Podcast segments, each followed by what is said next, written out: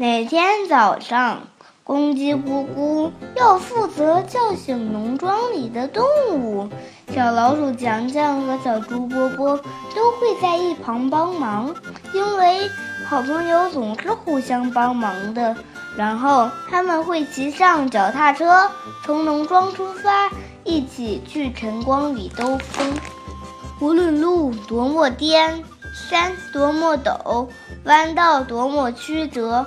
水洼多么深，都阻挡不了他们。有一天，他们在村里的池塘边捉迷藏。小老鼠强强躲在芦苇丛里时，发现了一艘旧船。他们三个便立下共同的愿望，要成为海盗，因为好朋友总是一起做决定。小老鼠强强掌舵，公鸡咕咕张开翅膀扬起了帆，小猪波波充当软木塞儿，堵住了船底的破洞。他们就这样在宽阔的水面上航行冒险。一天下来，他们觉得自己变得更大胆、更勇敢了。他们征服了整个池塘。可是，饥饿还是把他们赶回到岸上。他们本来想钓鱼吃，可是肚子咕噜咕噜叫得好大声，把鱼儿都吓跑了。他们只好去采樱桃，把采到的樱桃分着吃，一颗分给小老鼠强强，一颗分给公鸡咕咕。两颗分给小猪波波，就这样一直分下去。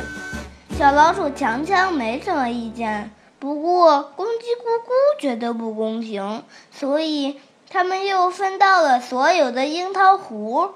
因为好朋友总是公平对待的。